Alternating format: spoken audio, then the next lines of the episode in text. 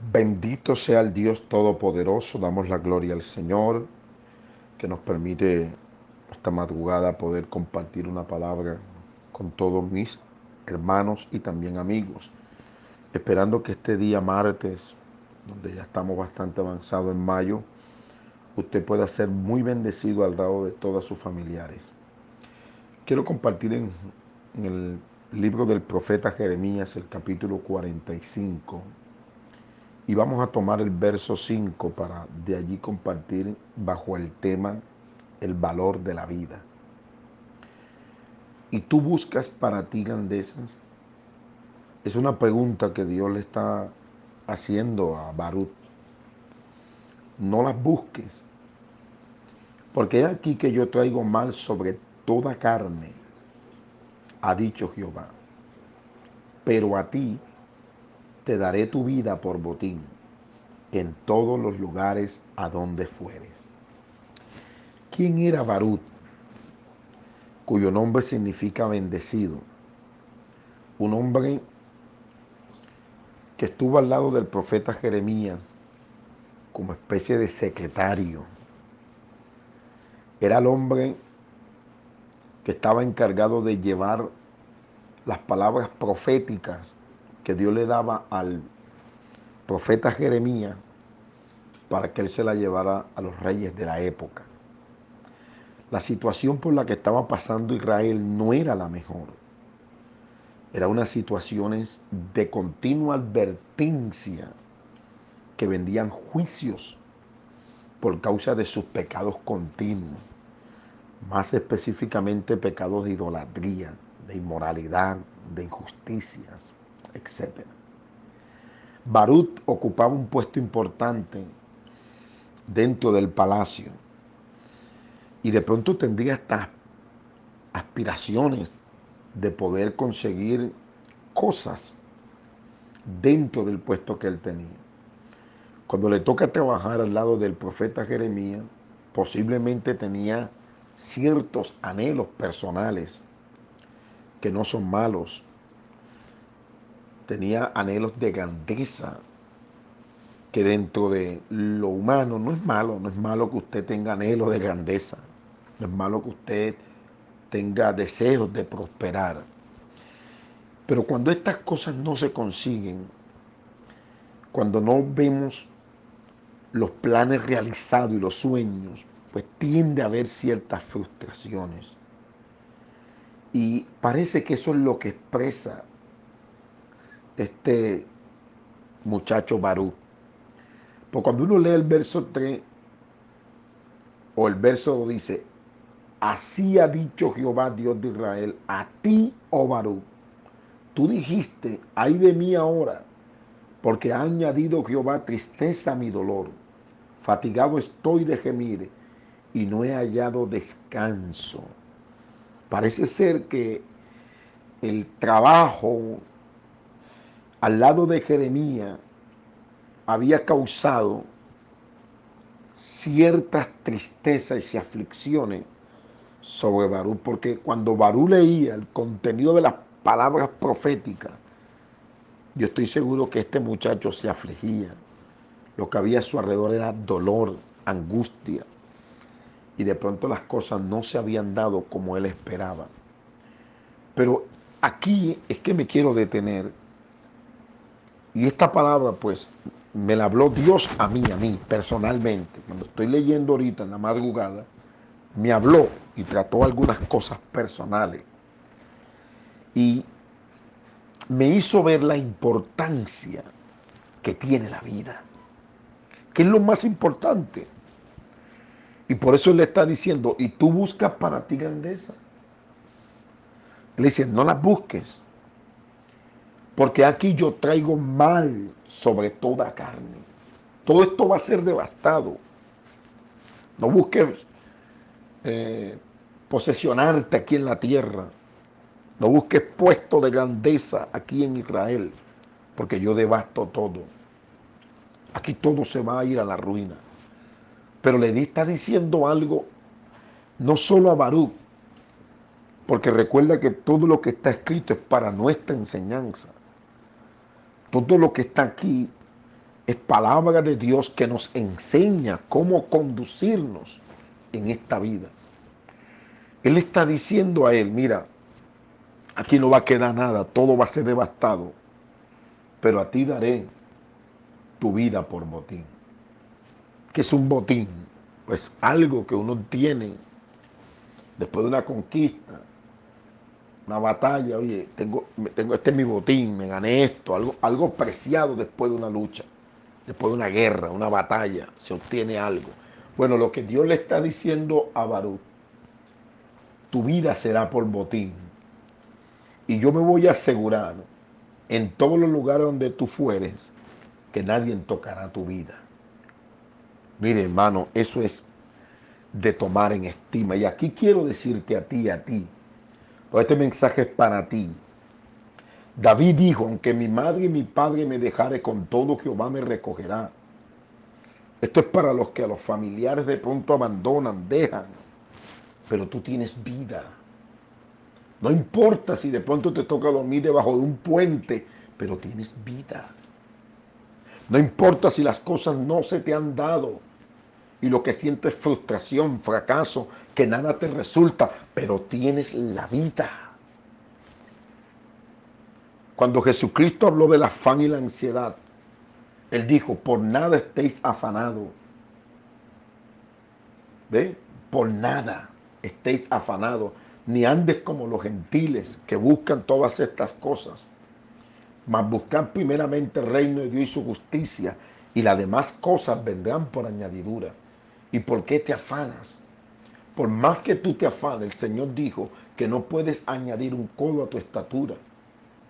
Y te pone como ejemplo las aves, que las aves son de menos valor que nosotros, sin embargo, Dios las sustenta. Y ahí en el Señor dice, ¿qué es más importante? ¿El vestido o el cuerpo? ¿Qué es más importante, la comida o la vida? Claro que es más importante el cuerpo que el vestido, porque si tú no tienes un cuerpo, ¿de qué te vale el vestido? Pero ya tienes el cuerpo. Si tú no tienes la vida, ¿de qué te vale comer? Pero ya tienes la vida. Eso es más importante. ¿Sabes qué pasó con Saúl? Que se preocupó más por el poder del reinado, por un estatus en la tierra, que por la vida. Dios lo desechó para no ser rey, pero tenía vida. Tú tienes la vida. El proverbista lo dijo de la siguiente manera, es mejor perro vivo que león muerto. La vida es lo más importante. No importa si estás en un palacio o estás debajo del puente, aquí lo que tiene razón es la vida misma. Qué triste, hermano, que a veces nos afligimos por cosas de la tierra. Todo lo que tú ves alrededor será devastado. Pedro lo dice que los elementos arderán como estopa. Todo lo que tú ves será deshecho. Hoy está, mañana no está. Y es lo que Dios le está diciendo a él. Le está diciendo, mira lo que le dice en el verso 3. Tú dijiste, ay de mí, ok. Así le dirás, ha dicho Jehová, he aquí yo destruyo lo que edifiqué y arranco lo que planté a toda esta tierra. Dios tiene el poder y el control para arrancar, para destruir, pero le ha placido darte a ti la vida. ¿Cuánta gente no está muriendo en estos días? ¿Cuántas personas no están partiendo inclusive de esta tierra sin Cristo a un, infierno eterno? Pero tú todavía tienes vida y te quejas. Pero tú todavía puedes respirar pero tú todavía tienes aliento. Y Dios te ha dado a ti la vida por botín, pero no lo quieres apreciar. Porque lastimosamente lo que queremos son cosas que hoy están y mañana no están. Y que Dios tiene el poder para quitarte la vida, pero no lo ha hecho. Te tiene con vida. Y mientras haya vida, hay esperanza. Así que lucha, batalla, guerría contra las aflicciones. No puedes más. Tírate al piso. Levanta tus manos. Cobra ánimo. Levántate de esa frustración. Levántate de ese desaliento. Levántate de ese desánimo. No, por favor.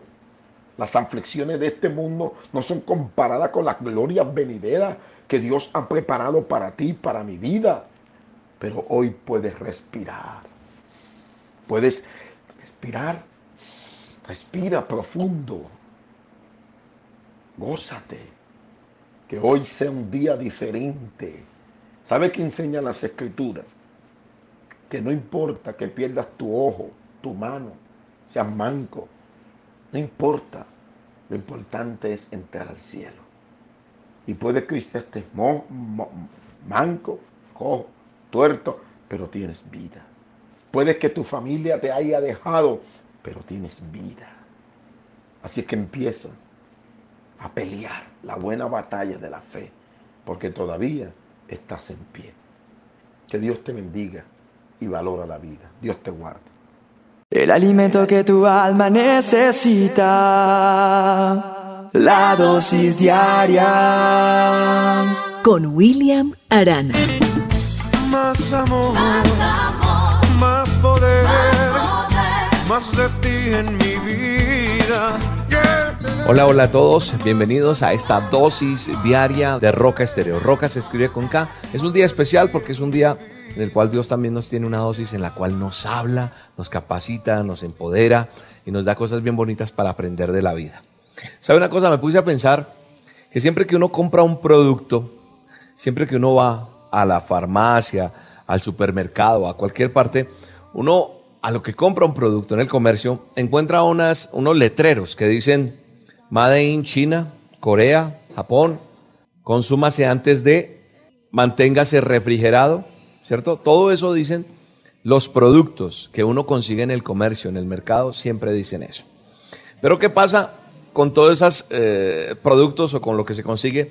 Pues eh, que tienen unas indicaciones para el uso.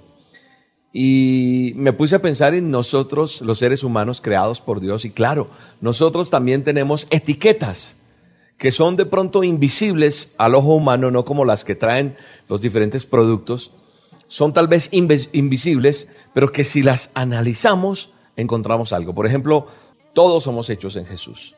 Una fecha porque todos nosotros nacemos y los días se van terminando para nosotros. O sea, tenemos poco a poco, se van acabando los días que tenemos contados. Y que Él también viene con un manual de instrucciones. Así como todos estos productos tienen todas las marcas, nosotros tenemos esas etiquetas que tal vez no conocemos, que tal vez ignoramos, que tal vez desconocemos, pero nosotros somos hechos en Jesús, hechos en Dios, hechos en Él para buenas cosas. Pero ¿qué pasa? Muchas veces ignoramos eso. Mm, hay teorías de la evolución, ¿no? Que yo vengo del mono, que fue una explosión, que etcétera. No, nosotros somos planeados por Dios. Y cuando digo planeados por Dios es que Dios realmente destinó dentro de millones de espermatozoides que tú seas lo que estás hoy. Este que estoy aquí no somos una casualidad, somos una planeación estratégica de Dios para un propósito. Claro que sí. Que tenemos una fecha de expiración, una fecha que se va a ir consumiendo y que va a llegar un día en que tenemos que dar cuentas a Dios. Y que es importante entender que yo en esas cuentas que le voy a dar a Dios me va a preguntar qué hiciste con tu vida, qué pasó con lo que te di, qué pasó con los dones, con los talentos, con lo que te dije que podías hacer. Ah, pero tú nunca me dijiste, todos tenemos capacidades, pero tenemos que entender que tenemos fecha de caducidad, pero también tenemos eternidad en Él. Por eso es importante conocer el propósito que Dios tiene para nosotros. Tal vez hoy te sientas sin propósito, te sientas no tan a gusto con tu vida, pero si estás escuchando esta dosis es porque hay algo para ti especial hoy. Y hay otra cosa bien importante. El computador, el celular, todo tiene un manual de instrucciones, siempre se los he dicho en las dosis, nosotros tenemos un manual de instrucciones. Y nuestro manual de instrucciones es la santa palabra de Dios. La Biblia, manual por excelencia, que me va a decir cómo debo ser usado yo. Y que no debe usarse solamente en algún momento de emergencia, sino en todo momento la palabra me indica cuáles son los comportamientos del ser humano, qué es lo que Dios tiene para nosotros, qué es lo que Él tiene para mí. De hecho, hay un par de textos en la Biblia que quiero compartir con ustedes para a aferrar a esta dosis que Dios me ha entregado. En Efesios 2.10 dice la palabra de Dios de la siguiente manera, que nosotros somos hechura de Él, creados en Cristo Jesús para buenas obras, no para cosas malas. Tú no naciste para sufrir, tú no naciste para ser derrotado, tú no naciste para ser un nadie me quiere, una persona deprimida, no. Porque Dios dispuso de antemano a fin de que las pongamos en práctica que cosas buenas, buenas obras, dice ese texto. Y eso es importante entenderlo. Cuando yo entiendo para qué fui creado y que tengo una etiqueta invisible tal vez porque no he podido verla, pero cuando yo reconozco quién soy en Cristo Jesús, reconozco inmediatamente mi etiqueta. Sé inmediatamente, así como vienen en todos estos productos, esas etiquetas, como sé que aquí viene todas estas indicaciones, sé que las que no conocía o no veía era porque ignoraba lo que decía el manual de instrucciones. Y hay otra palabra que también quiero dejarla en tu corazón hoy. Está en Salmo 138. El Salmo 138 en el manual de instrucciones dice que el Señor va a cumplir en ti su propósito. Ahí dice en mí, pero lo quiero dejar para ti porque si tú lo lees es para ti. Él va a cumplir el propósito que te entregó. Su amor va a perdurar para siempre y tú no debes abandonar lo que Dios tiene para ti porque Él nunca te va a abandonar. Porque Él tiene un propósito contigo y conmigo porque ese propósito está diseñado y creado de, parte de Dios para cada uno de nosotros. Así de que pilas con esa etiqueta que cada uno de nosotros tenemos, ¿ok?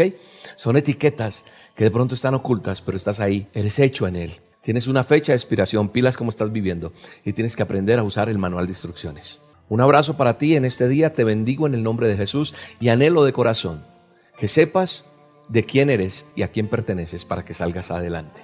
Anhelamos de todo corazón que tu vida tenga propósito y tenga un fin perfecto delante de la presencia de Dios. Que en los que te rodean, las personas que te rodean, impactes y digan, yo quiero de lo que tiene esta persona. Que nosotros podamos impactar de una manera positiva a nuestros hijos, a nuestra esposa, a, nuestros hermanos, a nuestros amigos, a los compañeros de trabajo, pero para eso estamos llamados, para todo esto. Padre, gracias por esta dosis, gracias porque soy hechura tuya, gracias porque a pesar de que tengo una fecha de expiración, tú me das eternidad en ti. Y gracias Señor por el manual de instrucciones que me instruye todos los días para vivir mi vida. Un abrazo, bendiciones. Te amaré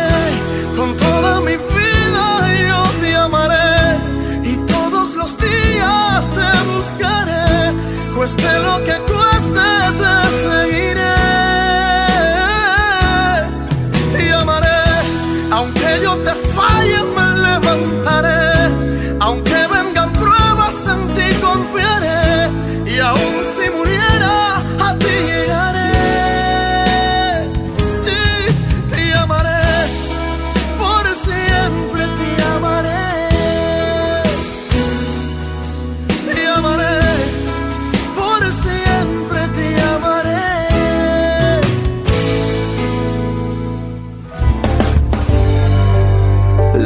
Dosis diaria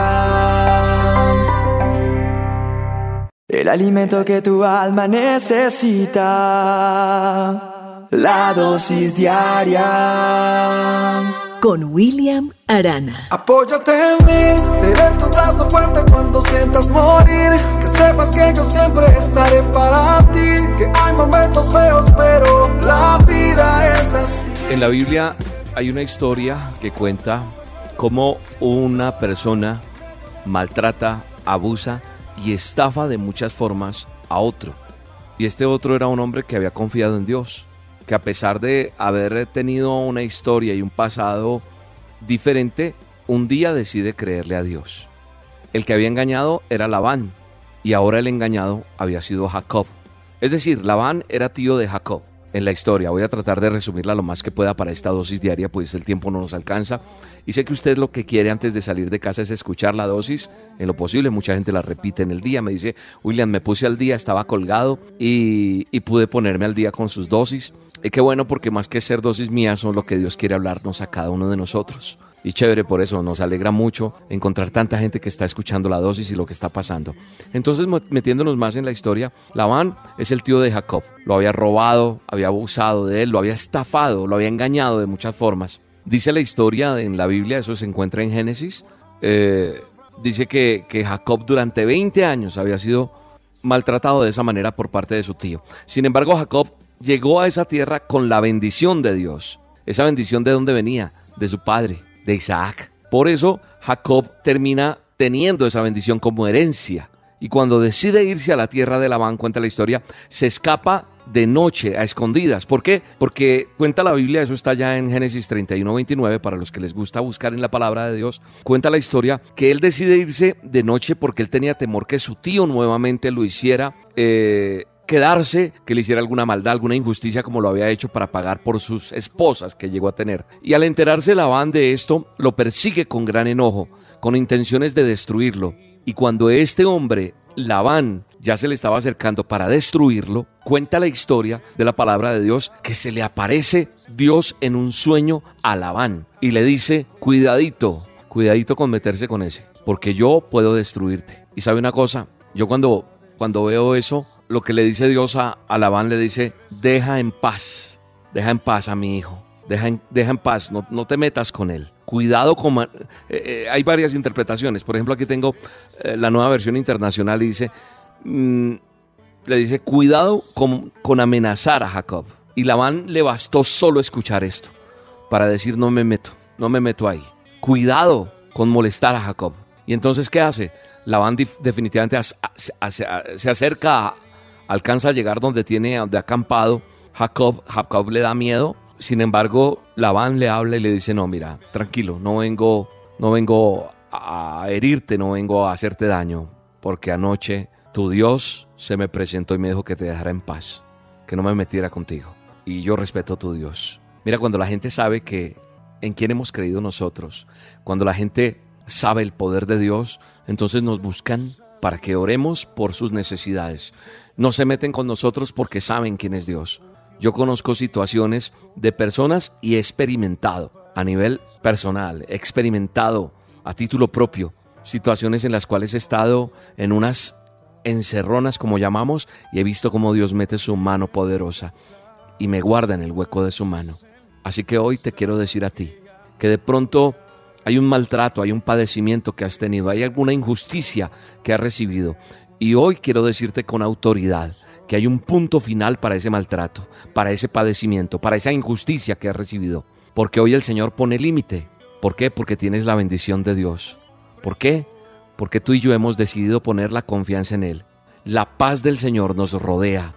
La paz de Dios nos llena. Y aunque nuestros enemigos quieran venir en contra, el Señor se levanta con su poder para que tú vivas en paz. Y ten mucho en cuenta esto que va a suceder porque lo vas a escribir, porque lo vas a recordar, porque lo vas a enmarcar.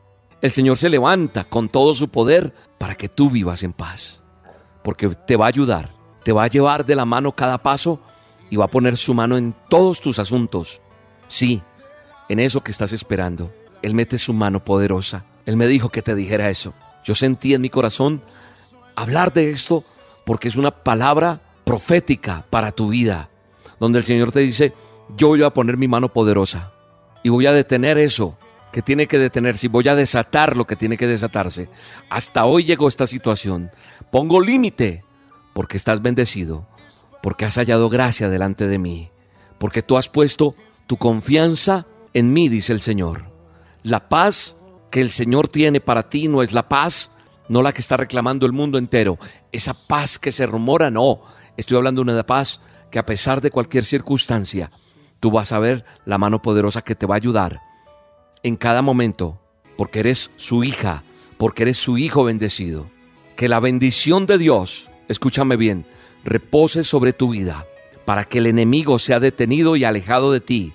Así como Jacob fue librado muchas veces y la bendición de Dios lo acompañó en toda su vida, así el Señor hace hoy contigo. Vino Labán y le dijo, yo podría destruirte, pero el Dios de tu padre se me apareció anoche y me advirtió que te dejara en paz. Hoy se atraviesa el Espíritu de Dios sobre esa circunstancia, sobre ese problema, sobre esa necesidad. Y hay un punto final para esto.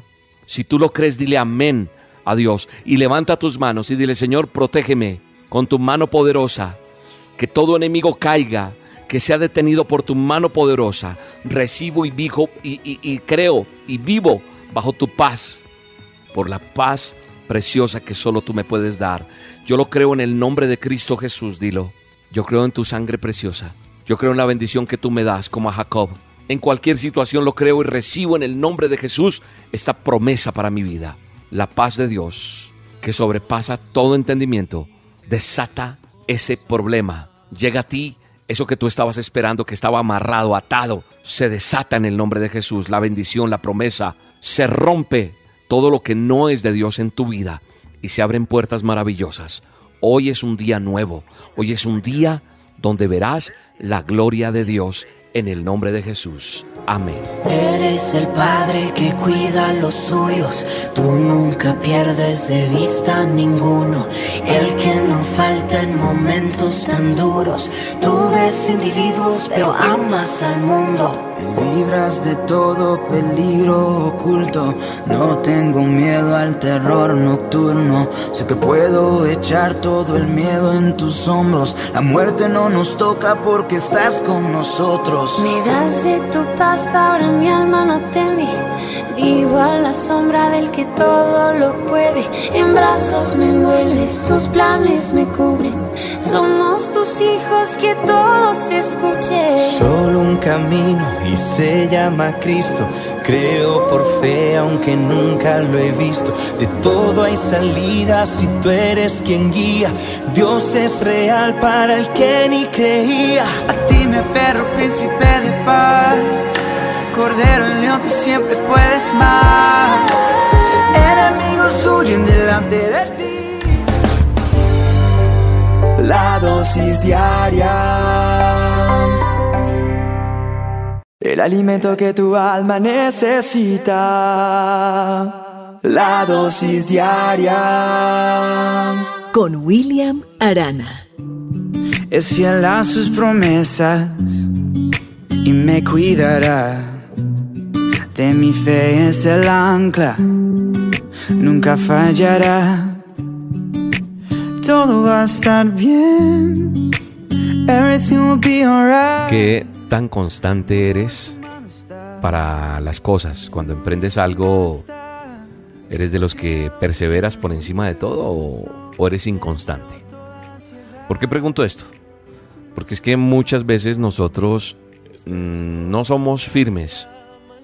Es decir, muchas veces nos pasa que empezamos algo y tal vez empezamos con perseverancia, con constancia, pero mantener esa perseverancia, esa constancia nos resulta algo difícil.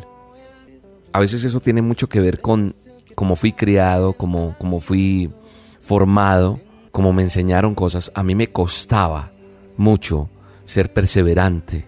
Hoy ver que hacemos las dosis todos los días y que las enviamos, y no solo las dosis, desde antes de las dosis, hacer lo que hicimos en este tiempo para Roca Estéreo y no, no, no, dejar de hacerlo y seguir, seguir, seguir, esperando que llegara una bendición, aunque no lo hicimos bajo esa premisa, no, lo hacíamos por el amor a las personas, a las almas, a que las vidas conocieran de Dios.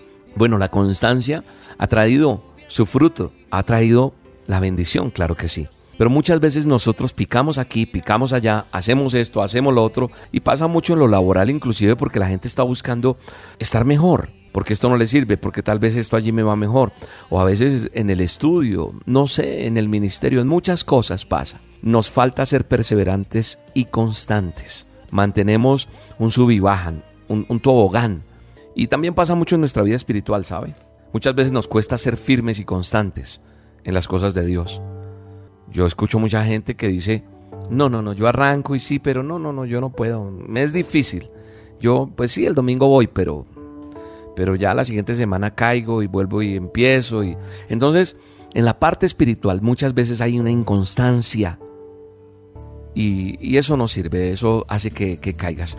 Quiero que miremos primero un texto que, que me encanta, que está en el manual de instrucciones. La palabra de Dios dice en Primera de Corintios, verso 15, o oh, perdón, capítulo 15, verso 58, dice, Amados hermanos, como la victoria es segura, estén firmes y constantes, trabajen más para el Señor, porque nada de lo que hagamos para Él será en vano. ¿Ok, amigos que me están escuchando? Les digo y tomo estas palabras que escribió aquí este autor. No estamos seguros de la victoria, seguimos firmes y constantes. ¿Por qué? Porque entre más trabajamos para el Señor, nada de lo que hagamos para Él será en vano. Y yo vengo a decirte hoy con autoridad, en el nombre de Jesús, esa dosis que tú le has enviado a alguien no ha sido en vano. Corona de vida tienes porque estás predicando la palabra. Esa constancia que has tenido en el Señor y hasta el momento no has visto que suceda algo diferente, va a llegar una respuesta de parte de Dios y va a llegar la bendición. ¿Qué quiere decir estar firmes? Firme es la persona que está convencida de lo que piensa, que es inamovible, que, que actúa en consecuencia, ¿cierto? A sus ideales, sin dejarse influir, firme y constante que es. Constante es ser firme o perseverante, tener esfuerzo constante. Entonces, tal vez van a llegar momentos a tu vida en donde te sientes cansado, fatigado, sin fuerzas para continuar, a punto de dejar eso que estás haciendo, salir corriendo tal vez, ocasiones en que tu ánimo estará bien súper, pero otro día estará bajo, pero yo te vengo a decir que tienes que continuar porque la constancia, la firmeza y salir adelante va a traer recompensa. Y en Dios, quiero decirte, a los que le sirven a Dios, a los que hacen una labor todos los días de evangelizar, aquel que es el pastor, aquel que es el líder, aquel que envía una dosis, que, que quiere que la gente conozca de Dios, quiero decirte que servirle a Dios es un privilegio. Y la forma más maravillosa de agradecerle a mi Dios por todo lo maravilloso que ha sido en mi vida, pues lo mínimo que puedo hacer es seguir sirviéndole no parar de hacer lo que estoy haciendo. Así que hoy, amado hermano, amigo, amiga, te invito a que seas firme, que seas constante. ¿Por qué? Porque si tú estás firme y constante, nada ni nadie te va a mover de ese lugar donde estás. Vas a llegar a esa meta que te has propuesto. Porque Él tiene cosas bien grandes. Vas a salir vencedor en el nombre de Jesús. Vas a salir vencedora. Y esa situación no te va a derrotar. Porque aunque los problemas estén ahí, tú seguirás creciendo en el Señor. Aunque el entorno sea lo, peor, aunque a los demás les den los peores diagnósticos, para ti serán los mejores. Así que no permitas que las circunstancias negativas de tu alrededor influyan en ti. No, fluye en el Señor, porque en Él tienes victoria. Sé valiente, lucha Lucha hoy con ese desánimo que tienes. Basta, ya no más desánimo. Como le he dicho a más de uno, hoy que te sientes mal, triste, abandonado, abandonada, deprimido, deprimida, métete a la ducha ya. Con agua fría te bañas y en el nombre de Jesús vas a cantar, alabar a Dios y vamos, hazlo. No te quedes ahí con las manos o los brazos cruzados. Hay que actuar. Y no más inconstancia. No. Hoy un día sí, mañana no. No. Adelante en el nombre de Jesús. Dios tiene cosas grandes para tu vida pero solo las vas a ver si permaneces en Dios.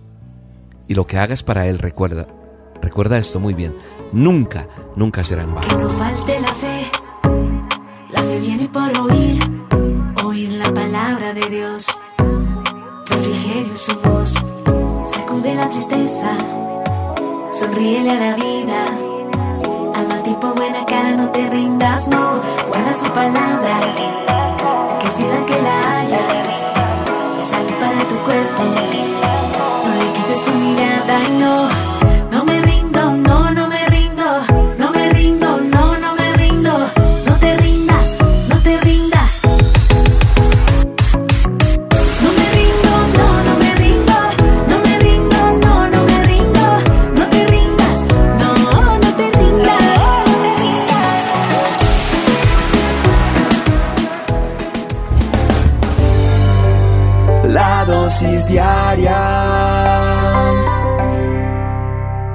Alimento que tu alma necesita. La dosis diaria. Con William Arana. Tu gracia es más grande que mi fracaso y vuelvo a mi hogar. Tú eres mi hogar. Hola, hola a todos, es un gusto saludarlos en este nuevo día con esta dosis diaria. Y hoy la dosis es para responder a una pregunta que me han hecho últimamente por las diferentes redes sociales donde la gente escribe y dicen, empecé a recibir las dosis, William, pero yo quiero aprender más de Dios. ¿Cómo me puedo yo ejercitar en la vida cristiana? Y les tengo la respuesta en esta dosis. Mire que hay un texto en la Biblia, en nuestro manual de instrucciones, que habla claramente de esto. Está en Primera de Corintios capítulo 9, verso 24 dice, en una carrera varios son los que corren o compiten, pero solo uno obtiene el premio. Corran para ganar. Y eso es, pensándolo bien, la vida cristiana. La vida cristiana o mi relación con Dios, como usted le quiera llamar, es, es como una carrera. Una carrera con, con el fin de llegar a, a esa meta. Pero como en toda carrera, para llegar a esa meta, debo ser constante, debo perseverar, no debo rendirme. ¿Por qué? Porque si me rindo o si me detengo, me voy a quedar a medio camino. Y si no, pues Cuando usted ve a los atletas, competencias, uno va dando cuenta cuando salen la partida y arrancan, pero uno se van quedando en el camino, ¿cierto? Pero los atletas, todos ellos los que están compitiendo, hacen lo posible por llegar a la meta. Ponen todo su esfuerzo. Y sabe una cosa, antes de llegar a esa competencia, para ganarse ese premio, entrenan, practican, porque si no lo hacen, no pueden estar listos. Hablemos de los olímpicos, de esas grandes competencias. Esos deportistas se dedican horas enteras a entrenar, a entrenar, a entrenar para poder estar en esa competencia. Y lo mismo sucede con tu vida espiritual o con mi vida espiritual, con mi relación con Dios. Si yo no me alimento espiritualmente, si no me lleno cada día más de Dios, pues el enemigo, el enemigo va a venir sobre mí y me va a poner toda clase de obstáculos con el propósito de hacerme caer. Y eso es lo que el enemigo quiere, hacerte caer, que tú no te prepares, que tú no estés listo o lista. Él no va a querer que tú continúes y que tú llegues a la meta. Él va a querer que tú te detengas, que te vayas quedando como esos atletas en el camino. Y por eso hoy quiero hablar de eso y estoy hablando en esta dosis, que nosotros no podemos permitirlo. Debemos accionar, ejercitarnos, pero no solamente una vez, ah, ya lo hice hoy, mañana no, todos los días. Debemos hacerlo constantemente. ¿Cómo? Con la palabra de Dios, por ejemplo, con la dosis. Cuando yo dé una cita bíblica, ve, resáltala en la Biblia. William, no tengo Biblia, cómprate una, la versión que quieras, pero métete con Dios y así vas a realizar lo que Dios quiere. No descuides, porque, porque si te descuidas pierdes el ritmo, pierdes el, el training que llevas. Y entonces poco a poco te vas a quedar estancado o estancada. Y cuando eso, cuando eso sucede, después cuesta mucho volver al nivel. Un deportista que deja de hacer deporte, que termina, por lo general yo lo veo mucho en los futbolistas, se engordan, porque ya dejan de tener un ritmo diario de entrenamiento. Ya su cuerpo cambia después de tener esos cuerpos tan esbeltos de... pero pierden el ritmo. Entonces les cuesta volver al nivel en el que estaban. Si tú abandonas el buscar a Dios, te va a costar volver. Eso es lo mismo que querer bajar de peso, llegar a determinado peso. Empiezas bien, te ejercitas comiendo lo que tienes que comer, pero en un descuido empiezas a comer más de lo debido porque no aguantas. Y cuando quieres volver a comenzar, te va a costar mucho más, porque te has descuidado. Y cuando menos te das cuenta, ya has subido hasta más de peso que antes. Entonces, la meta va a ser más complicada. No nos descuidemos. Enviémosle la dosis a alguien que la necesita. Escuchemos la palabra que está en la dosis. Búscanos en las olas con Dios. Es impresionante lo que Dios está haciendo en ese momento. Tenemos que superar todo obstáculo que se presente. Y ahora te digo que si tú eres uno de los que se ha quedado a la mitad del camino, hay que arrancar de nuevo. Vamos. Esta dosis es para decirte no te detengas, levántate, sigue en el camino que te va a llevar a la meta. Esfuérzate. Haz lo que lo que esté a tu alcance, todo, pero no te rindas ni te des por vencido, porque vas a recibir el premio. Dios te ha llamado para que seas ganador, conquistador, porque Él está contigo. Lucha, mujer, sé valiente, como toda una atleta de Dios. No descuidemos más nuestra vida espiritual. Busquémonos de Dios, busquemos más de Él, llenémonos más de Él. Permitamos que su Espíritu Santo nos guíe, que sigamos avanzando para que subamos otro peldaño.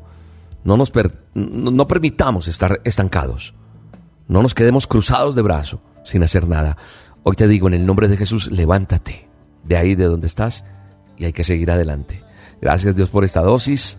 Bendigo a cada oyente que espiritualmente es un atleta que va a seguir a ganar el premio, a llegar a la meta.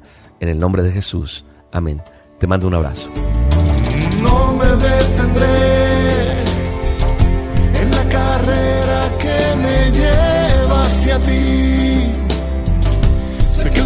es muy duro de seguir, pero dispongo completarlo a su fin. No me detendré, como atleta fiel, llegaré a mi destino. Quiero pasar la eternidad toda contigo, por eso no me detendré.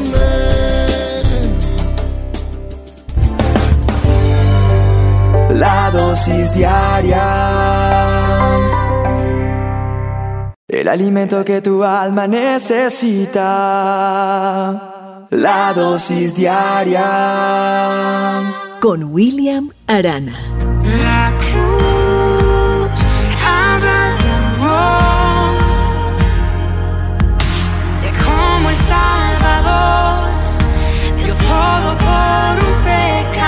No sé si usted ha observado cómo los obreros de una construcción de repente empiezan a trabajar como a diferentes niveles, ponen andamios, llaman. En mi país le llamamos así, no sé cómo se llamará en diferentes países, pero son andamios que ponen afuera de donde están construyendo y se pasan los ladrillos de un nivel al otro. Van lanzándolo o van pasándolo rápidamente para entrar a otros niveles de más arriba esos ladrillos. Y allí al siguiente, al siguiente, desde abajo, al segundo, al tercero y así. Y el trabajo avanza mientras cada ladrillo, al llegar al nivel que es descargado, luego pasa al nivel siguiente. La pregunta que me hice un día mirando esto es, ¿qué pasaría si uno de estos obreros del nivel intermedio no entrega esos ladrillos y al mismo tiempo le fuera alcanzada la otra fila? Que si el hombre del nivel superior, por ejemplo, se negara a recibir su carga de ladrillos. No, no la recibo. Pues ese pobre hombre del nivel del medio sería aplastado por, por todo eso que le empieza a llegar. Sencillamente eso. Y sabe una cosa, mirando eso en una construcción, yo trabajé en construcción hace muchos años. Me dieron en la cabeza duro, pero no con un ladrillo, sino que no me pagaban. Cada semana no, no hay plata y, bueno. Pero finalmente, viendo hace poco una construcción, me daba cuenta de cómo, cómo el uno le pasaba al otro y yo decía, bueno, si se interrumpe esa, esa cadena, el de la mitad, por ejemplo, que le diera por no recibir o el otro se demoró en... Se, llena y lo aplasta. Puede ser golpeado por esos ladrillos. Y en medio de eso, pues me puse a pensar que, que eso pasa precisamente con cada uno de nosotros cuando vienen los problemas. Cuando, cuando no alcanzamos a lograr lo que queremos, cuando fracasamos, cuando viene un problema a nuestra vida, en el diario vivir, en el transcurso de nuestra vida, todos los días pueden presentarse problemas. O hay temporadas, hay momentos que, que uno habla con alguien y dice, uy, no, es que ahora sí me cayeron todos. No vino uno, sino... Y hay momentos que estamos muy tranquilos, que todo está marchando bien. O sea, cada vez que nos van pasando los ladrillos, todo va funcionando y no se ha roto ese- esa secuencia. Pero hay un momento en que esa secuencia se corta, es interrumpida. Y cuando es interrumpida esa secuencia, pues es como cuando los problemas llegan uno, uno, otro, otro, otro. ¿Y qué es lo que hacemos cuando vienen esos problemas? Lo que tenemos que hacer y lo que he aprendido en mi relación con Dios es que cuando vienen los fracasos, tenemos que mandarlos hacia arriba. Y pronto, cuando lo hacemos, las cosas van a cambiar. ¿De qué está hablando William?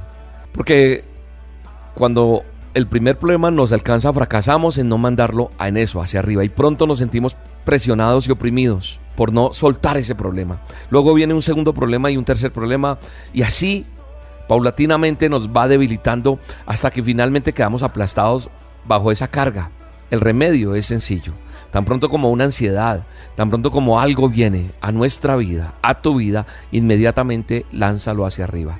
Mire lo que dice la palabra de Dios, el manual de instrucciones en primera de Pedro 5.7 dice, echando toda vuestra ansiedad sobre Él, porque Él tiene cuidado de cada uno de nosotros. Por eso Él nos dice también en Mateo, nos dice, vengan a mí todos los que están cansados, los que están trabajados, cargados, porque yo los voy a hacer descansar, dice nuestro Padre Eterno. Así que hoy es un día para decirle a cada uno de ustedes en esta dosis que a pesar de sentirnos abatidos, turbados, cuando algo nos molesta, cuando dentro de nuestro interior sentimos que el mundo se nos viene encima o que todo se cae, que todo a nuestro alrededor parece que, que estuviera en contra. Por eso es que también encuentro que el salmista dice, ¿por qué te abates, oh alma mía? ¿Por qué te turbas dentro de mí? Espera en Dios, porque aún he de alabarle.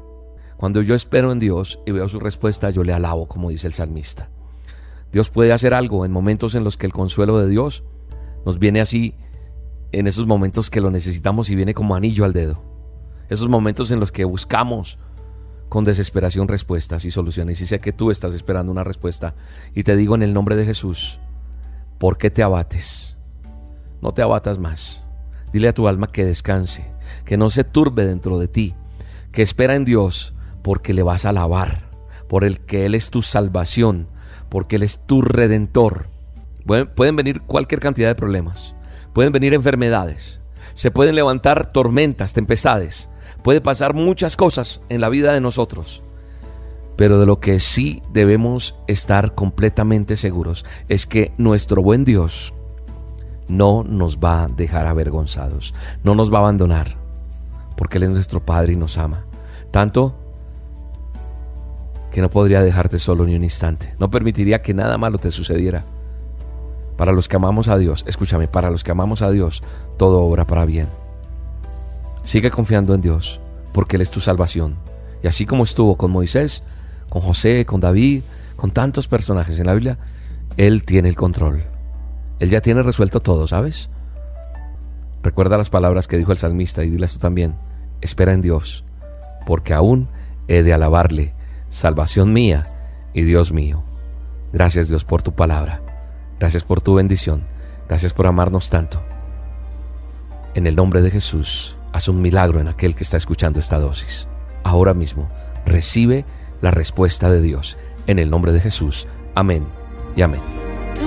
Guardas mi caminar, gobierna sobre el viento y el mar, sostienes toda tu creación, nada se compara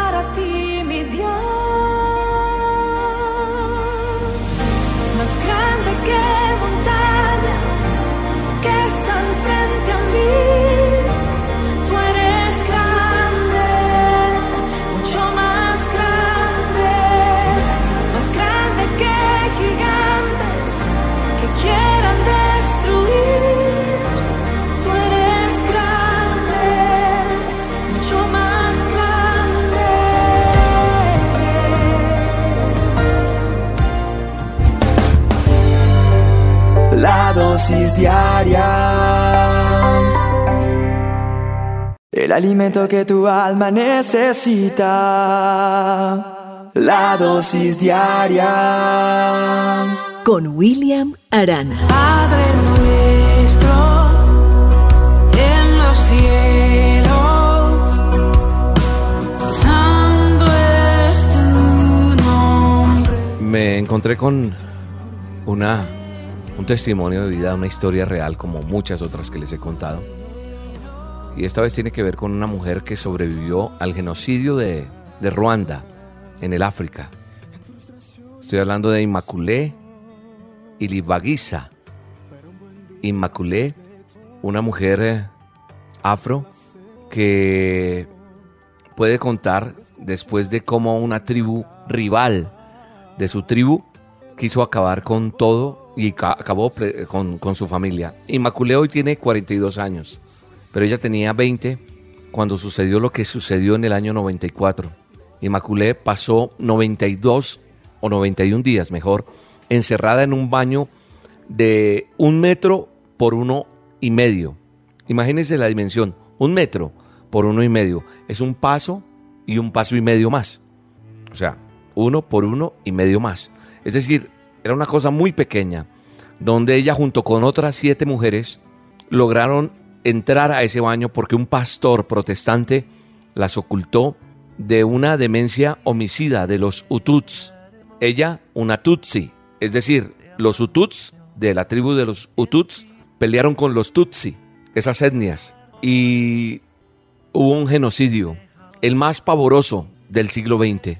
Obviamente que el perpetrado por los nazis también es un genocidio.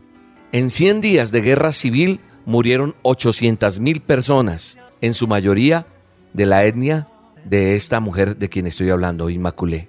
800.000 personas fueron macheteadas, golpeadas, y esto fue espantoso en esta República de África, de África Central, que tiene más o menos 11 millones 500 mil habitantes. Se desata el 6 de abril del año 94 una guerra sin precedentes. Muere su presidente y a los tres días se forma el gobierno integrado por los Hutus y ellos deciden acabar con la otra etnia, con los Tutsi, a la que pertenecía Inmaculée. Ella, ferviente católica, se refugia junto a otras mujeres, como les digo, en la casa de un pastor protestante. Y desde un baño del que no pudieron salir en tres meses y donde recibían un plato de comida solo por las noches, sentía los gritos de quienes la buscaban para matarla. ¿Dónde está Inmaculée? gritaban. ¿Dónde está esa cucaracha? Gritaba un hombre, un Hutu, que fue amigo de ella, que jugó en su casa desde pequeña y que trató de matarla porque ya había matado antes a su papá, a su mamá y había descuartizado a sus dos hermanos. ¿Sabe qué pasó después? Este hombre fue a la cárcel a pagar lo que él ha cometido. Él mató aproximadamente a 399 personas. Y cuenta Inmaculé que ella decidió perdonarlo. Cuando empezó a pacificarse la nación, dice que lo tuvo enfrente en la prisión que purgaba sus asesinatos. Y con ese perdón comenzó su prédica, por llamarlo así, de concordancia que la lleva a escribir dos libros que se convierten en bestseller y también le valió el reconocimiento de los principales diarios de muchos países, especialmente Estados Unidos. Inmaculé hoy en día viaja por el mundo entero hablando de lo que vivió y salió pesando 25 kilos de peso corporal, después de estar 91 días en un baño de uno por uno y medio donde comía solo un plato de comida en las noches, se imaginan las necesidades fisiológicas, todo esto, y es una mujer con una sonrisa sincera, con una risa hermosa, con una ternura especial, un 80 de altura o de estatura, unos ojos transparentes que transmiten amor y paz. ¿Cómo logró esto? Inmaculé con el perdón, solo con el perdón. Inmaculé recordó que decidió perdonar. Le hace feliz inspirar a la gente y ver cómo después de que el mismo hombre que le mató a su familia, amigo de ella, quiso buscarla para apropiarse de sus tierras. Y por esa guerra absurda de estas etnias, Tutsi y los Hutus, allá en el África. Es, la, es el genocidio conocido como de Ruanda en el año 94, en pleno mundial de fútbol. Mientras unos gritaban goles, allí eran descuartizadas personas. Hay otra persona que es de mi país, de Colombia, de donde soy oriundo, Natalia Ponce, una mujer a la que la dejaron con su cara totalmente desfigurada. Y si usted ve fotos de ella y si conoce de quién estoy hablando, entenderá la situación de una mujer que su cara quedó totalmente desfigurada porque un hombre le echó ácido y acabó con muchos sueños e ilusiones. Sin embargo, esta abanderada mujer, valiente como le han llamado, premiada inclusive hace poco, hace poco por el gobierno de Trump, ha sido premiada porque ella ha abanderado eh, un, una forma de decir, vamos a, a denunciar el maltrato a la mujer.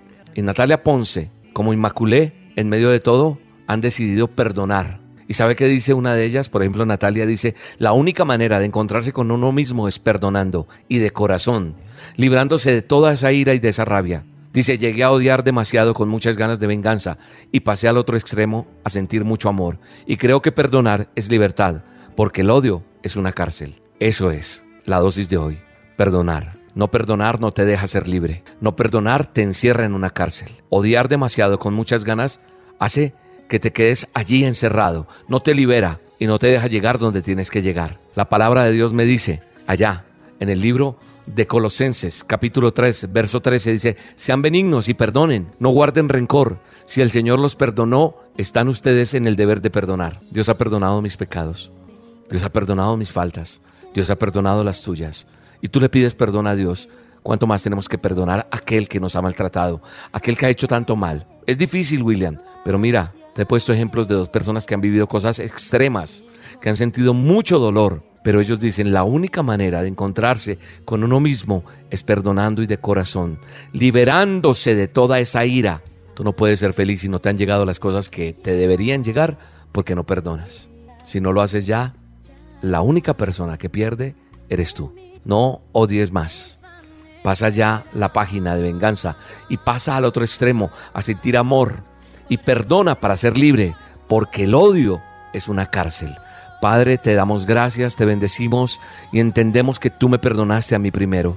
Y te pedimos por el poder de tu Espíritu Santo que nos enseñes hoy a perdonar, porque no perdonar me trae enfermedad, me trae dolor, me trae depresión, me trae angustia, amargura. Y hoy en el nombre de Jesús trae a la cabeza de cada uno de nosotros con quién tengo que hablar, a quién tengo que perdonar, en dónde tengo yo que parar en mi camino y decir, tengo que perdonar a esta persona pese al dolor, a todo lo que me hizo. No me digas, es muy grande lo mío. Solo pídele al Espíritu Santo que todo eso sea jugado de tu vida espiritualmente para que seas libre y perdones en el nombre de Jesús. Te bendigo. Jesús.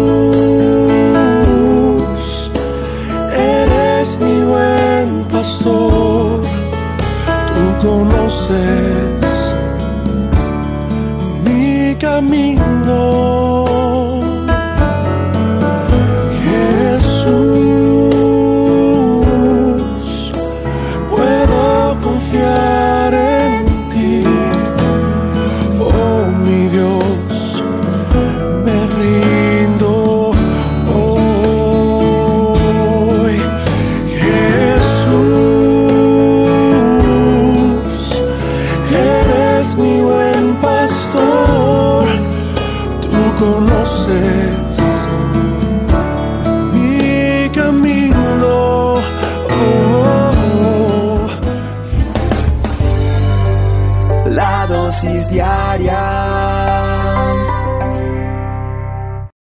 alimento que tu alma necesita.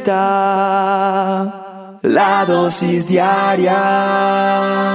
Con William Arana. Padre nuestro en los cielos, santo es tu nombre. Me encontré con una, un testimonio de vida, una historia real como muchas otras que les he contado. Y esta vez tiene que ver con una mujer que sobrevivió al genocidio de, Ruanda, en el África. Estoy hablando de Immaculée Ilibagiza.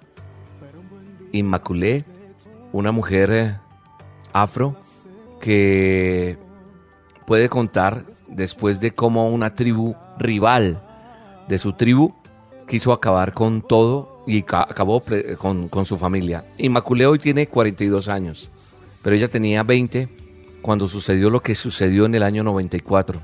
Immaculée pasó 92 o 91 días, mejor, encerrada en un baño de un metro por uno y medio.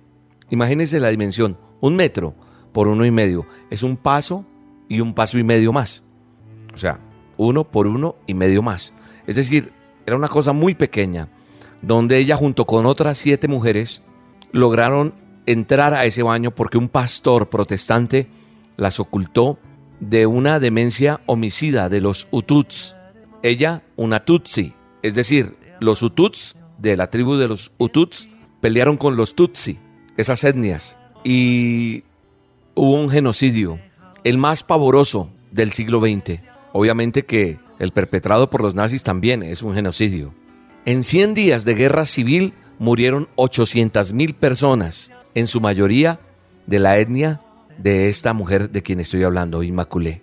800 mil personas fueron macheteadas, golpeadas, y esto fue espantoso en esta República de África, de África Central, que tiene más o menos 11 millones 500 mil habitantes. Se desata el 6 de abril del año 94 una guerra sin precedentes. Muere su presidente y a los tres días se forma el gobierno integrado por los Hutus y ellos deciden acabar con la otra etnia, con los Tutsi, a la que pertenecía Inmaculée. Ella, ferviente católica, se refugia junto a otras mujeres, como les digo, en la casa de un pastor protestante. Y desde un baño del que no pudieron salir en tres meses y donde recibían un plato de comida solo por las noches, sentía los gritos de quienes la buscaban para matarla. ¿Dónde está Inmaculée? gritaban. ¿Dónde está esa cucaracha? Gritaba un hombre, un Hutu, que fue amigo de ella, que jugó en su casa desde pequeña y que trató de matarla porque ya había matado antes a su papá, a su mamá y había descuartizado a sus dos hermanos. ¿Sabe qué pasó después? Este hombre fue a la cárcel a pagar lo que él había cometido. Él mató aproximadamente a 399 personas. Y cuenta Inmaculée que ella decidió perdonarlo. Cuando empezó a pacificarse la nación, dice que lo tuvo enfrente, en la prisión que purgaba sus asesinatos. Y con ese perdón comenzó su prédica, por llamarlo así, de concordancia que la lleva a escribir dos libros que se convierten en bestseller y también le valió el reconocimiento de los principales diarios de muchos países, especialmente Estados Unidos. Immaculée hoy en día viaja por el mundo entero hablando de lo que vivió y salió pesando 25 kilos de peso corporal, después de estar 91 días en un baño de uno por uno y medio donde comía solo un plato de comida en las noches, se imaginan las necesidades fisiológicas, todo esto, y es una mujer con una sonrisa sincera, con una risa hermosa, con una ternura especial, un 80 de altura o de estatura, unos ojos transparentes que transmiten amor y paz. ¿Cómo logró esto? Inmaculée con el perdón, solo con el perdón. Inmaculée recordó que decidió perdonar. Le hace feliz inspirar a la gente y ver cómo después de que el mismo hombre que le mató a su familia, amigo de ella, quiso buscarla para apropiarse de sus tierras. Y por esa guerra absurda de estas etnias, Tutsi y los Hutus, allá en el África. Es, la, es el genocidio conocido como de Ruanda en el año 94, en pleno mundial de fútbol. Mientras unos gritaban goles, allí eran descuartizadas personas. Hay otra persona que es de mi país, de Colombia, de donde soy oriundo, Natalia Ponce, una mujer a la que la dejaron con su cara totalmente desfigurada, y si usted ve fotos de ella y si conoce de quién estoy hablando, entenderá la situación de una mujer que su cara quedó totalmente desfigurada porque un hombre le echó ácido y acabó con muchos sueños e ilusiones. Sin embargo, esta abanderada mujer, valiente como le han llamado, premiada inclusive hace poco, hace poco por el gobierno de Trump, ha sido premiada porque ella ha abanderado eh, un, un, una forma de decir, vamos a, a denunciar el maltrato a la mujer. Y Natalia Ponce, como Inmaculé, en medio de todo, han decidido perdonar. ¿Y sabe qué dice una de ellas? Por ejemplo, Natalia dice, la única manera de encontrarse con uno mismo es perdonando y de corazón, librándose de toda esa ira y de esa rabia. Dice, llegué a odiar demasiado con muchas ganas de venganza y pasé al otro extremo a sentir mucho amor. Y creo que perdonar es libertad, porque el odio es una cárcel. Eso es la dosis de hoy. Perdonar. No perdonar no te deja ser libre. No perdonar te encierra en una cárcel. Odiar demasiado con muchas ganas hace que te quedes allí encerrado, no te libera y no te deja llegar donde tienes que llegar. La palabra de Dios me dice, allá, en el libro de Colosenses, capítulo 3, verso 13, dice, sean benignos y perdonen, no guarden rencor. Si el Señor los perdonó, están ustedes en el deber de perdonar. Dios ha perdonado mis pecados, Dios ha perdonado mis faltas, Dios ha perdonado las tuyas. Y tú le pides perdón a Dios. ¿Cuánto más tenemos que perdonar a aquel que nos ha maltratado, aquel que ha hecho tanto mal? Es difícil, William, pero mira, te he puesto ejemplos de dos personas que han vivido cosas extremas, que han sentido mucho dolor, pero ellos dicen la única manera de encontrarse con uno mismo es perdonando y de corazón, liberándose de toda esa ira. Tú no puedes ser feliz si no te han llegado las cosas que te deberían llegar porque no perdonas. Si no lo haces ya, la única persona que pierde eres tú. No odies más. Pasa ya la página de venganza y pasa al otro extremo a sentir amor, y perdona para ser libre, porque el odio es una cárcel. Padre, te damos gracias, te bendecimos y entendemos que tú me perdonaste a mí primero. Y te pedimos por el poder de tu Espíritu Santo que nos enseñes hoy a perdonar, porque no perdonar me trae enfermedad, me trae dolor, me trae depresión, me trae angustia, amargura. Y hoy en el nombre de Jesús trae a la cabeza de cada uno de nosotros con quién tengo que hablar, a quién tengo que perdonar en dónde tengo yo que parar en mi camino y decir, tengo que perdonar a esta persona pese al dolor, a todo lo que me hizo. No me digas, es muy grande lo mío. Solo pídele al Espíritu Santo que todo eso sea jugado de tu vida espiritualmente para que seas libre y perdones en el nombre de Jesús. Te bendigo. Jesús,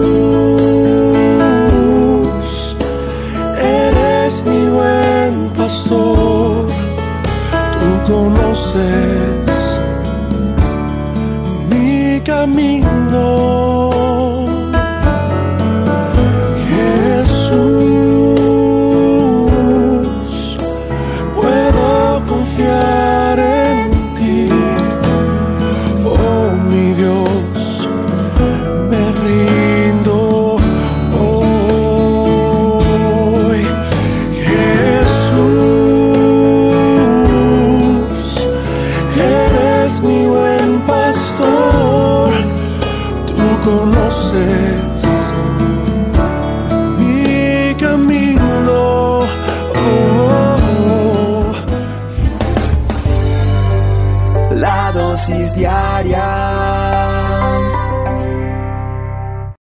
alimento que tu alma necesita. La dosis diaria. Con William Arana. Vengo a reposar en Él. Él es mi amigo fiel, una poderosa y fresca unción. ¿Alguna vez usted le ha dicho a Dios, al Señor, como usted le quiera decir, Señor, ya, es suficiente, llévame, quiero morirme? ¿Ha llegado a sentir eso de pronto? Que haya expresado de pronto en algún momento de su vida decir, ah, prefiero estar muerto o muerta. ¿Ha llegado a decir eso? Mira, la dosis de hoy va basada en esto. Hay un caso de una mujer que salió en noticias, no es de ahorita de estos tiempos, pero, pero es una mujer que tenía 55 años y se arrojó desde su apartamento del piso 14. Se suicidó, pero un hombre que la vio minutos antes era un hombre que estaba lavando ventanas ahí cerca de donde la mujer estaba asomada a esa ventana de ese edificio. Él no se dio cuenta, no se percató que ella quería hacer eso. Ese hombre dice que él la saludó y le sonrió y que ella también le devolvió el saludo y sonrió.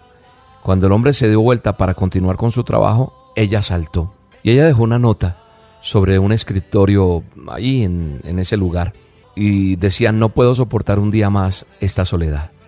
Mi teléfono nunca suena, nunca recibo cartas, no tengo amigos. Esto impactó mucho al hombre que estaba limpiando ese edificio, esos vidrios. Pero también otra mujer vecina del mismo edificio, cuando llegaron a cubrir todo lo que sucedió, dijo una vecina, ojalá yo hubiera sabido que ella estaba tan sola, porque yo también me he sentido de la misma manera, sola. ¿Sabe una cosa? Nosotros estamos rodeados de personas, pero de personas solas.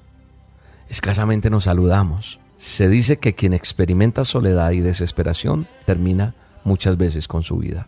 La persona que vive en forma anónima experimenta todo esto, pero también lo experimenta el rico, el pobre, el divorciado, el padre, el joven, el hombre de negocios, el profesional, la ama de casa, el que tiene, el que no tiene trabajo.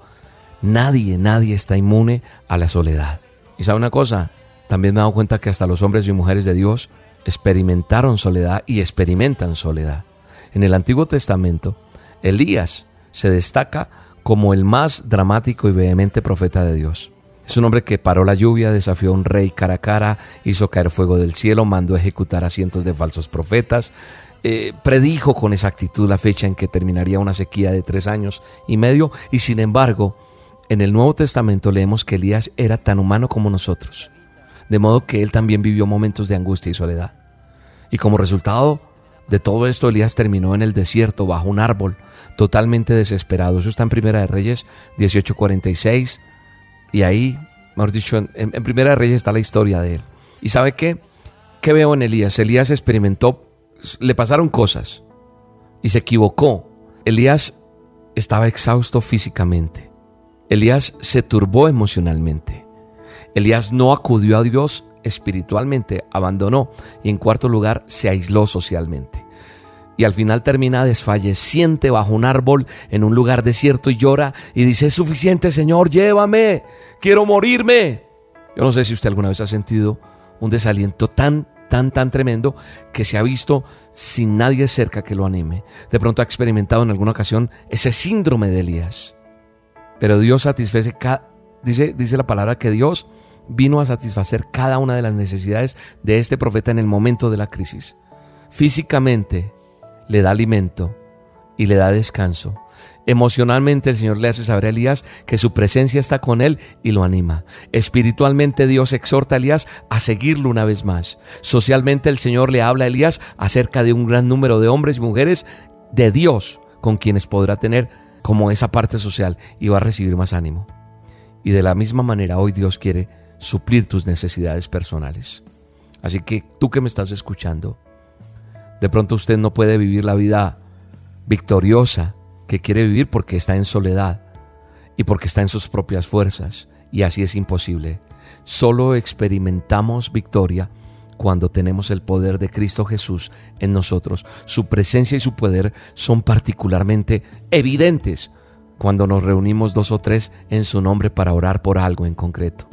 Entonces dice que la presencia y el poder de Él van a ser evidente, evidentes en su vida Dice la palabra de Dios en Mateo 18, 20 que cuando dos o tres se reúnen en su nombre para orar por algo en concreto, Él está ahí. Así que utilice su soledad o desaliento para que se motive, que sea como una motivación para entregarse nuevamente al Señor. No permanezca sentado o sentada bajo ese árbol como Elías de la desesperación.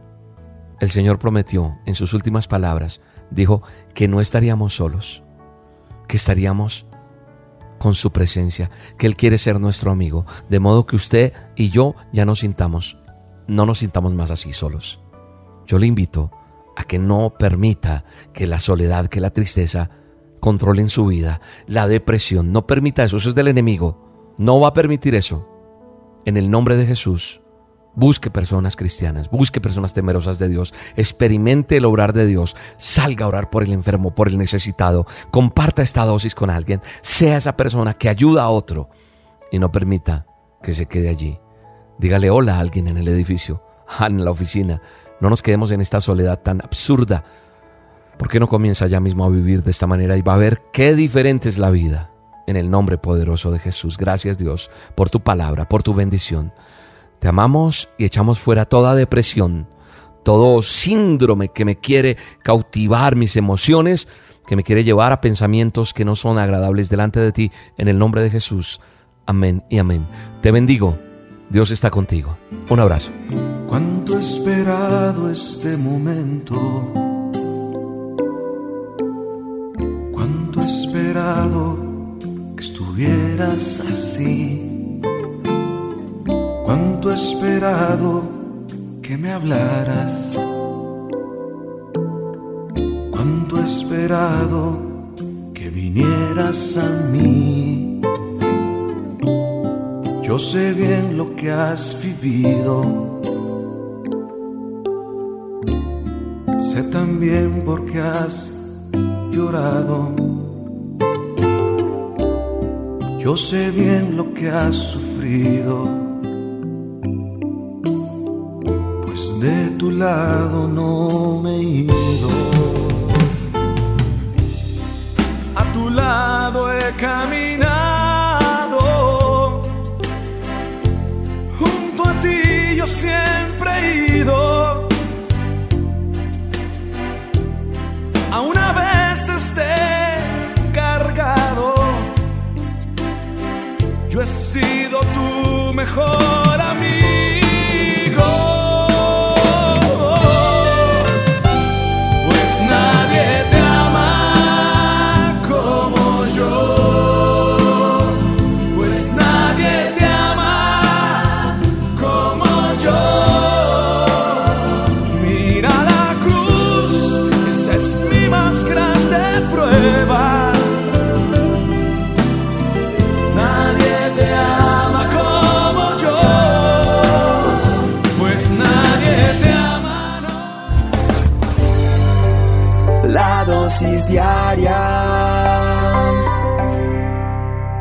El alimento que tu alma necesita. La dosis diaria. Con William Arana. Aquel que tiene el poder, la gloria sea Él. ¿Qué tal son las expectativas que tienes con respecto a ti mismo?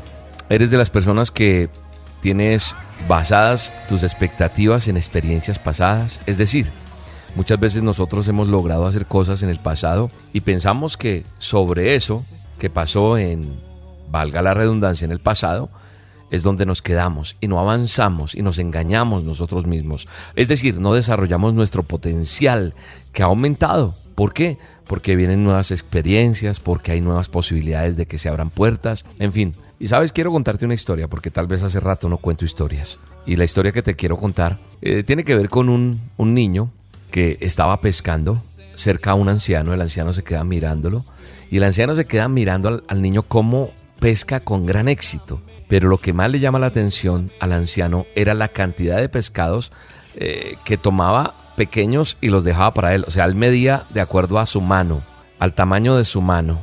El muchacho tomaba cada pescado en su mano y lo medía. Si el pescado era más largo que su mano, lo tiraba de nuevo al agua. Solo se quedaba con los pequeños. Finalmente, pues el anciano pues no aguantó más y le dijo, oye, ¿por qué te quedas con los pequeños peces y tiras los grandes al agua? Claro que él le decía, oye, ¿por qué tiras los pescados pequeños? ¿Por qué? Le, pregunta el anciano. Le digo, ¿por qué te quedas con los peces pequeños y tira los grandes al agua? Y el jovencito contesta, no puedo quedarme con los grandes. ¿Pero por qué? Porque yo tengo una fuente que mide solamente 20 centímetros. O puede ser una pecera. Y ent entonces, esto, cuando, cuando yo conocí esta historia, me hizo pensar que nosotros muchas veces no llegamos a cosas más grandes porque nos limitamos, como este chico, como este joven, que estaba pescando grandes cosas, pero no, es que no me caben más, entonces todo es de 20 centímetros. Eso se aplica a nuestra vida. No pensamos en cosas más grandes, no vemos más allá, no actuamos, no actuamos mucho más allá. ¿Por qué? Porque no esperamos más, porque no expandimos nuestros horizontes. Mucha gente dice, no, a mí me toca así, punto. Yo no tengo posibilidades, a mí todo es regalado, prestado, de segunda. Yo no tengo opciones. Sabe, muchas personas fracasan porque se dan cuenta que sus expectativas limitan la altura de sus posibilidades, de lo futuro que está por venir. Y así es imposible lograr el éxito. Muchas personas no reciben un milagro en su vida porque sus espectómetros, por llamarlo de alguna manera, han expirado. Porque tal vez tú una vez tuviste sueños y ahora tienes dudas. Tal vez el futuro se veía brillante, pero ahora lo estás viendo borroso. ¿Sabes una cosa? Los mejores días están por venir. Tal vez se han nublado por cosas amargas que has tenido que vivir del pasado. Así que hoy solamente en esta dosis quiero que, que por llamarlo de alguna manera, se revitalice, que su vida tiene que estar influenciada por, por sus expectativas, no por su experiencia. ¿Qué expectativa tiene de la vida? La vida de cada persona con frecuencia está guiada por, por experiencias dramáticas del pasado. El pasado quedó allá atrás, como lo dije en una dosis hace tiempos, a lo pasado pasado, como dice una canción. Eso no puede ganarte un territorio, no. Fracasaste, ok, pero no quiere decir que no puedas seguir adelante. No quiere decir que no. Tu vida debe ser influenciada por tus expectativas, no por los ejemplos ajenos. Todos tenemos a alguien a quien admirar. Bien por eso, pero hay que seguir adelante, ¿cierto? Tenemos que seguir no solamente por el optimismo que tengamos, no porque hoy tengo estado de ánimo bueno, mañana pasado, mañana malo, y el gozo me dura solo un día y la felicidad, no, esa montaña rusa no. Hay que seguir adelante. ¿Sabe qué dice la palabra de Dios? El manual del hombre, esta palabra es para ti hoy. Y yo la acogí en mi vida hace mucho tiempo y la he hecho real. Dice en Santiago 4, verso, verso 2, dice de la siguiente manera. Sin embargo, si no tienen lo que desean es porque no se lo piden a Dios. La mayoría del tiempo no pedimos porque no hay expectativas, hay quejas, hay lamentos, hay llanto. Así que las peticiones que tengamos van a aumentar en la medida que mis expectativas aumenten. Dios te trajo este mundo no para fracasar, sino para triunfar. Gracias Dios por esta palabra. Gracias porque tú estás con nosotros. Gracias porque tú nos amas. Gracias porque, porque tú estás haciendo algo nuevo. Él nos ha entregado una palabra. Y es una palabra donde dice que está haciendo algo nuevo, que ya empezó a hacerlo, que está abriendo ese camino, que era, él, él va a hacer brotar ríos en la tierra seca. No importa el desierto que estés pasando. La palabra de Dios se cumple. Es el tiempo de la restitución. Es el tiempo de restitución de parte de Dios para todos nosotros. Esa es la palabra con la cual nos levantamos hoy y de ahora en adelante yo voy a hacer lo que Dios planeó para mí. Dios ha empezado a hacer algo nuevo en mi vida. Él está abriendo un camino en el desierto. Él va a hacer brotar ríos en la tierra seca. Y eso no va a parar. Es el tiempo de la restitución. Dile, dile a mis hijos, dile a los que escuchan la dosis, dile a los que ponen en práctica mi palabra. Es el tiempo de la restitución. Él está haciendo algo nuevo. En el nombre de Jesús te bendigo y te mando un abrazo.